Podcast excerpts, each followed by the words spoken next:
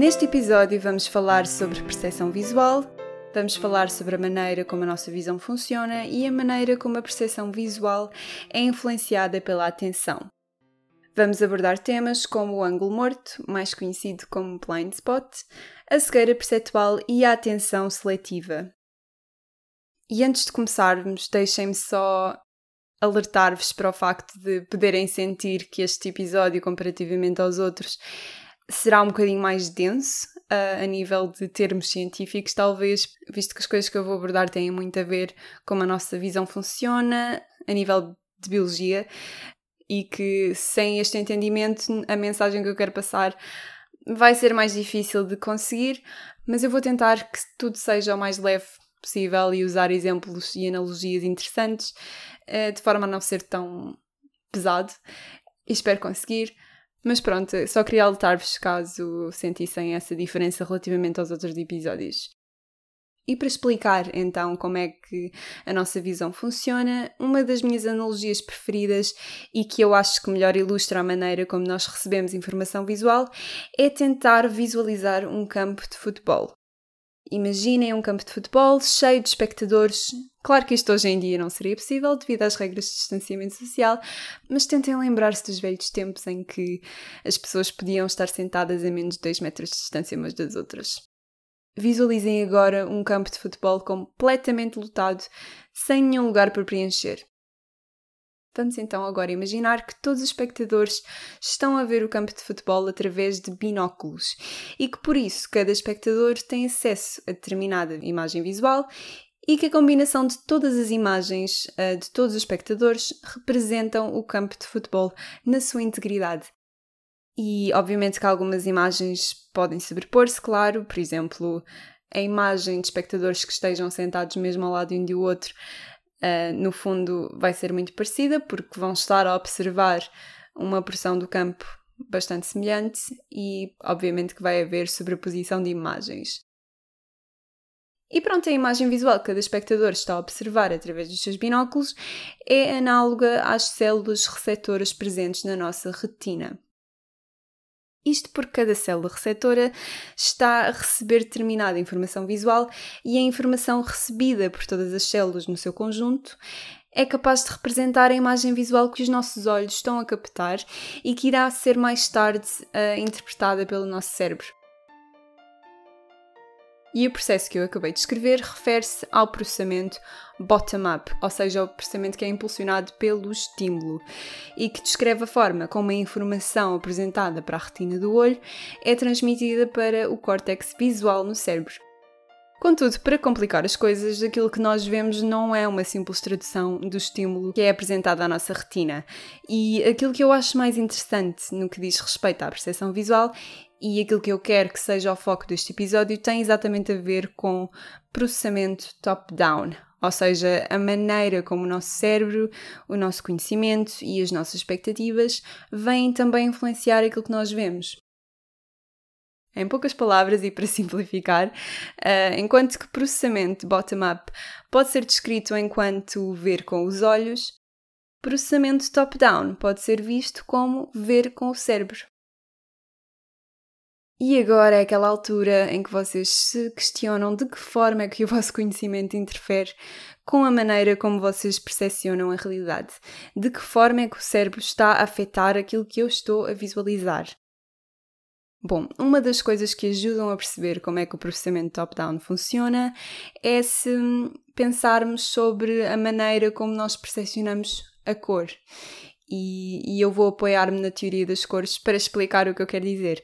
Portanto, em primeiro lugar, embora nós vejamos os objetos como tendo determinada cor, nós sabemos que os objetos não têm a mesma cor. Os objetos refletem sim ondas eletromagnéticas que o cérebro interpreta como sendo a cor do objeto, mas que no fundo é só luz. E isto por si só acho que já demonstra como é que o nosso cérebro influencia a nossa percepção das coisas, porque a olho nu realmente parece que os objetos possuem cor, mas a cor é meramente uma interpretação do cérebro face à forma como a luz está a ser refletida em determinado objeto. Por isso, a experiência de ver objetos como tendo cor em si próprios é um exemplo de processamento top-down.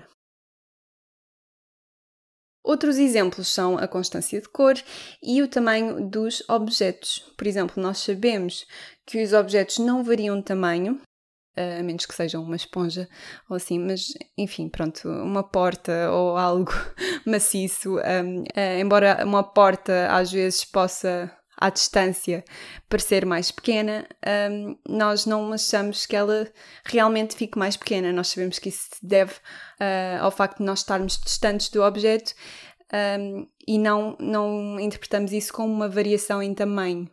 E o mesmo se aplica à cor. Embora os objetos às vezes possam parecer uh, de cores diferentes, conforme a luz, uh, nós ainda assim consideramos que eles não variam em cor. E isto lembra-me imediatamente aquela polémica do vestido amarelo e branco ou azul e preto, uh, que demonstra muito bem que realmente diferentes pessoas interpretam a luz de diferentes formas, tanto que naquela imagem, a, luz daquela imagem para uns fazia com que o vestido fosse interpretado como sendo amarelo e branco e dividia o mundo entre aqueles que achavam que, era, que o vestido era amarelo e branco e os que achavam que o vestido era azul e preto. Mas tinha tudo a ver com um jogo de luz. E isso leva-nos a ver como uh, realmente se tudo fosse visto apenas com os olhos, então não haveria esta discordância, porque todos iríamos ver o, o vestido da mesma forma, todos iríamos olhar para aquela imagem e ver a mesma coisa, e realmente isso não acontece. E para mim lembra-me também muito aquela ideia de que eu posso estar-me a referir à cor verde e tu estás-te a referir à cor verde e podermos estar a falar de cores diferentes. Por exemplo, se calhar o verde para mim é amarelo, mas eu chamo verde ou amarelo e achamos que estamos a referir à mesma coisa e não, temos, não podemos ter a certeza disso. E pronto, já estabelecemos que a cor é uma interpretação, mas como é que somos realmente capazes de percepcionar cor? Basicamente, se voltarmos ao exemplo do campo de futebol, em que os binóculos correspondem às células receptoras presentes na retina dos nossos olhos, há dois tipos de binóculos, ou seja, há dois tipos de receptores, os bastonetes e os cones, e ambos são essenciais para a percepção visual. Já se questionaram, por exemplo, porque é que a vossa visão periférica é menos definida e as cores são menos vibrantes do que na vossa visão central? Isto basicamente deve-se ao facto de maior parte dos cones, que são as células responsáveis pela percepção da cor, estarem concentradas no centro da nossa retina, enquanto que os bastonetes se encontram na periferia da retina. E é por este motivo que a nossa visão central, ou seja, a área para onde nós olhamos diretamente, ser muito mais detalhada do que a nossa visão periférica. E isto tanto é verdade para pessoas mais velhas como para pessoas mais novas, porque é assim que os nossos olhos estão programados para funcionar. Nós só temos visão de alta resolução numa área muito pequena no centro do campo visual de cada olho. Chamamos esta área de fóvea e ela constitui apenas 1% do total do nosso campo visual. Por isso, a maior parte do nosso campo visual, 99% do nosso campo visual, tem muito pouca resolução. Ainda assim, eu acho fantástico que nós sejamos capazes de ver cor em todo o nosso campo visual, tendo em conta que a maior parte dos cones, que, como eu já disse, são os receptores responsáveis pela percepção da cor, estarem localizados na fóvea, ou seja, no centro do olho, enquanto que na periferia se encontram a maior parte das outras células, dos bastonetes, em que a maior parte da informação que eles transmitem é a preto e branco.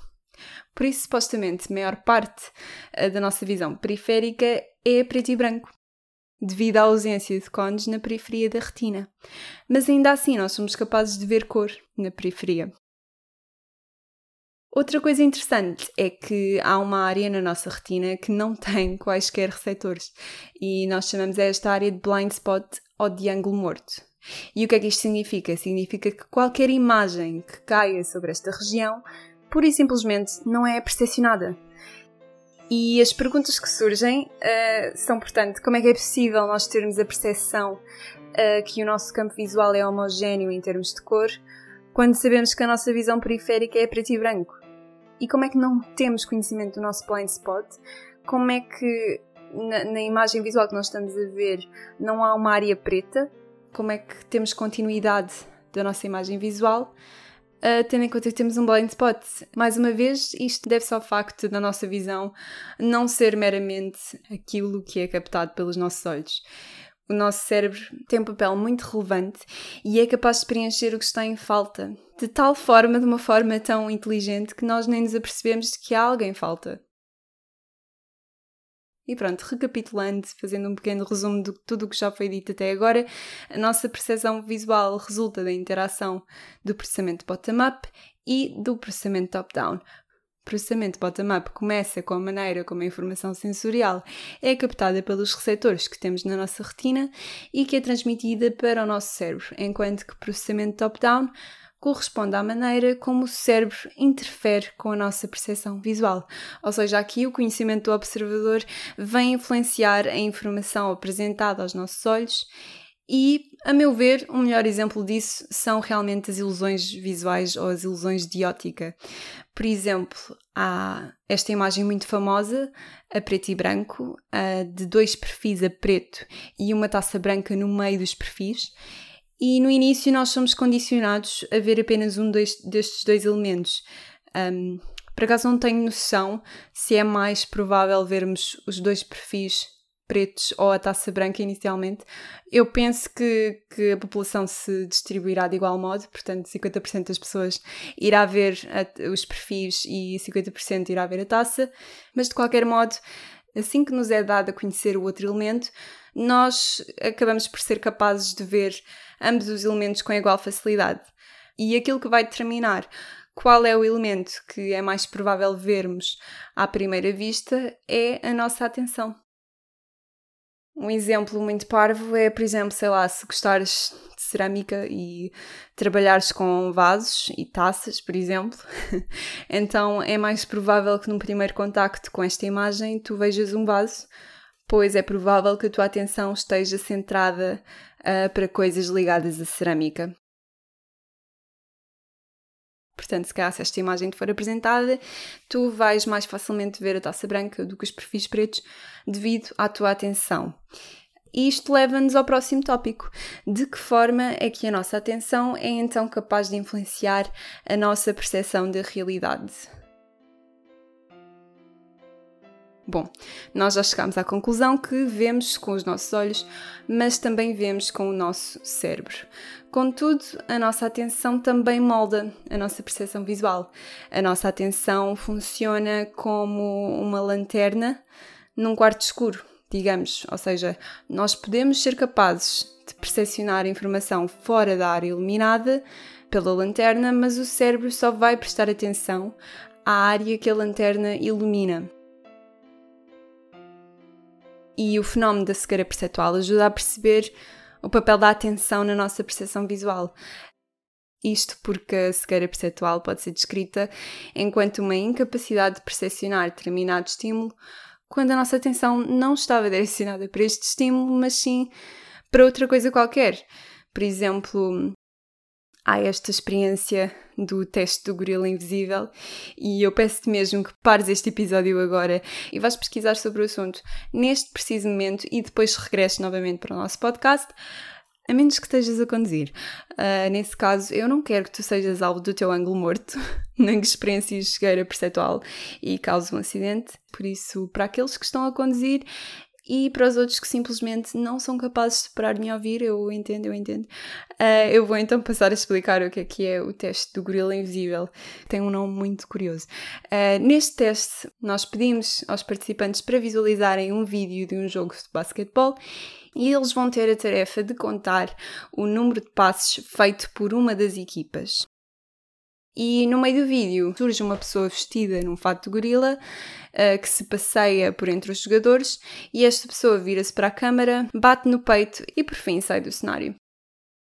No fim do vídeo perguntamos aos participantes se eles repararam alguma coisa fora do comum, sem fazer menção do, do gorila, porque a ideia é mesmo ver quem, quem realmente uh, notou o gorila sem que seja preciso referir o gorila e metade dos participantes diz que não notou em nada especial e eu incluo-me nesse número, um, ou seja, não, não viu o gorila. E isto deve-se ao facto da atenção deles a estar noutro lugar, ou seja, como estavam distraídos com a tarefa de contar o número de passos da equipa, isso fez com que o gorila se tornasse invisível, literalmente aos seus olhos. E isto acontece porque a nossa atenção e os nossos recursos cognitivos são limitados.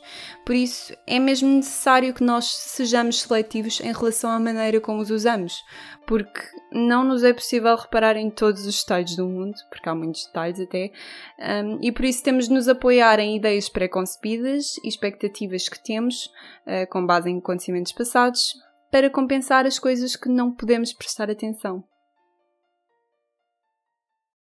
Muitas das vezes as pessoas que não são capazes de ver o gorila neste, te neste teste é, deve-se ao facto deste estímulo não corresponder ao conceito de um jogo de basquetebol. É muito improvável que um gorila fosse aparecer no meio de um jogo de basquetebol se isto se tivesse passado fora do laboratório, por isso a nossa atenção não está direcionada para o gorila, porque não é expectável que houvesse um gorila no meio de um jogo. Portanto, nós vemos aquilo que esperamos ver. E para além disto, também há o conceito de atenção seletiva, que basicamente refere-se à maneira como a percepção visual de uma pessoa é afetada por fatores seletivos na sua atenção e que fazem com que a nossa atenção seja tendenciosa, seja parcial. Isto explica, por exemplo, porque é que estamos sempre a ver horas iguais. Por exemplo, 11 e 11, 10 e 10, 7 e 7 e por aí fora. Se, tu vires horas iguais pelo menos uma vez, é muito provável que as vejas mais do que uma vez.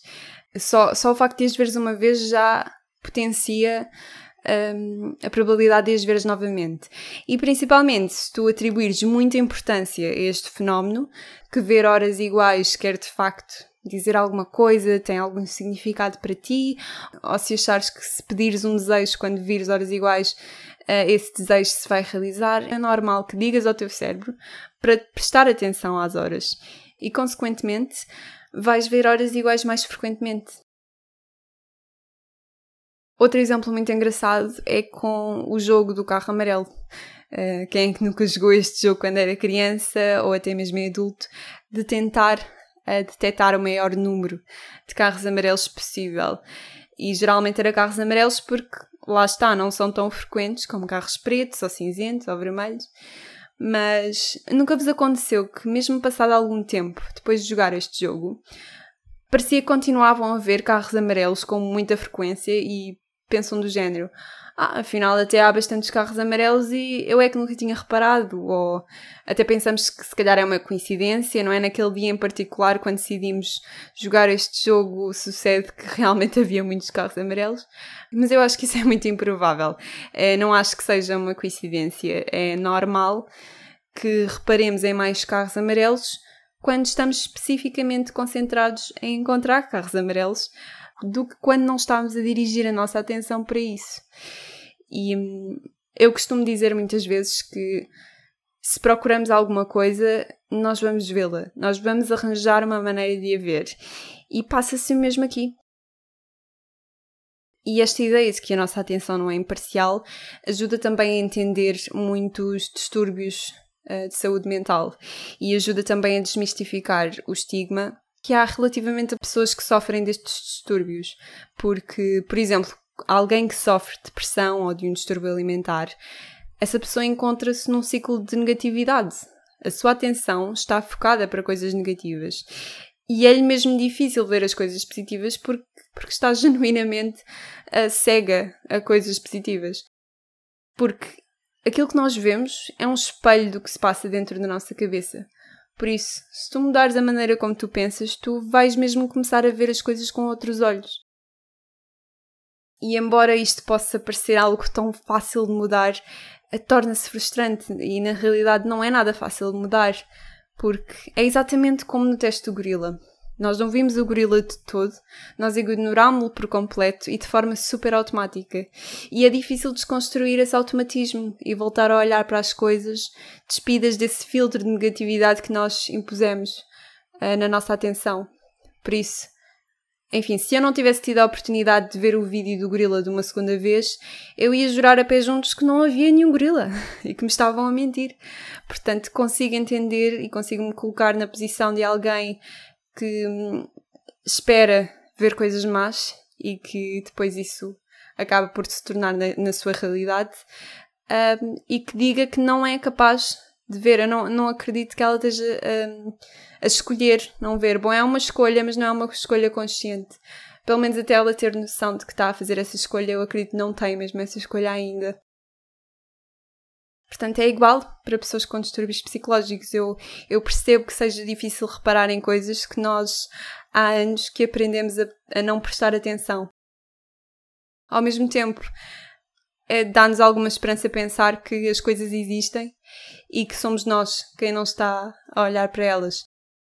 E embora isso possa colocar-nos imensa pressão em cima, possamos ver isso como um peso, Contudo, acho que seria um pensamento muito mais depressivo se as coisas realmente não existissem, se as coisas boas realmente não fizessem parte uh, deste mundo. Prefiro pensar que há coisas positivas e que eu não estou a prestar atenção a elas do que acreditar que elas não existem de todo, porque isso sim seria um fim incontornável. Por isso, tentem, tentem pensar uh, onde é que a vossa atenção está focada neste momento, que sinais é que vocês estão a mandar ao vosso cérebro uh, para dirigir a sua atenção, com que cores é que estão a pintar o vosso mundo. E acho que vamos mesmo terminar uh, o nosso podcast com esta mensagem de positividade. Eu agradeço-vos pela vossa atenção e até uma próxima.